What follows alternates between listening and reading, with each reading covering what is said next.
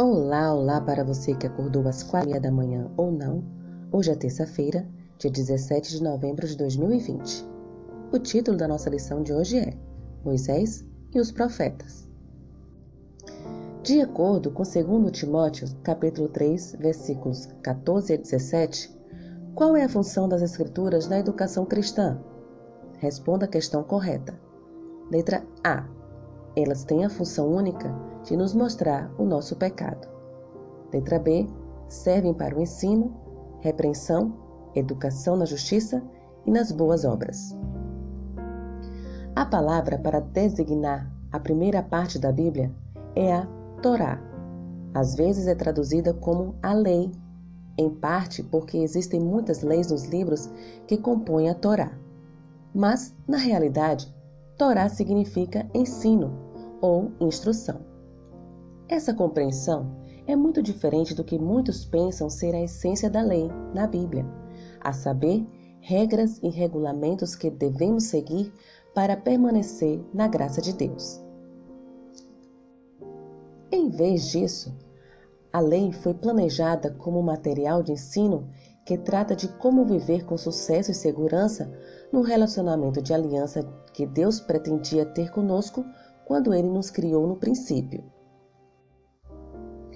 Nas duas sessões posteriores da Bíblia hebraica, os profetas relatam como o povo de Deus dominou esse material educacional e viveu por ele, os primeiros profetas ou livros históricos, e o que eles deveriam ter aprendido com esse material educacional, os últimos profetas.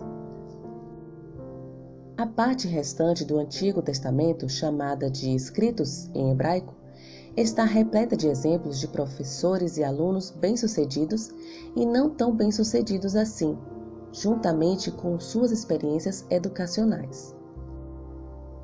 Alguns exemplos de sucesso educacional nesses livros seriam Esther, Ruth, Daniel e Jó. Entre os fracassados estariam os quatro amigos de Jó. Evidentemente, o livro dos Salmos é um inário mas até mesmo ele tem pelo menos três salmos educacionais: Salmo 1, Salmo 37 e Salmo 73. Os evangelhos estão repletos de materiais planejados para fins educacionais, especialmente nas parábolas de Jesus.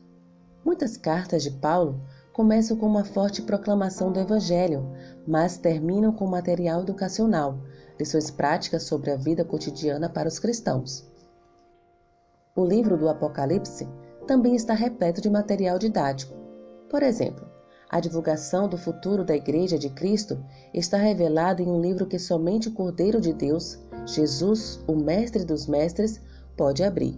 Apocalipse, capítulo 5, versículos de 1 a 5. Alguns dizem que nem todo o material didático dos livros de Moisés se aplica ao nosso tempo, e isso está correto. Em Deuteronômio capítulo 17, versículos 14 a 20, há orientações explícitas sobre a escolha de alguém para ocupar a função de rei. Embora não nomeemos reis em nossa igreja, como determinar a aplicação adequada desse material didático das Escrituras para a nossa realidade? Que o Senhor te abençoe. Um bom dia.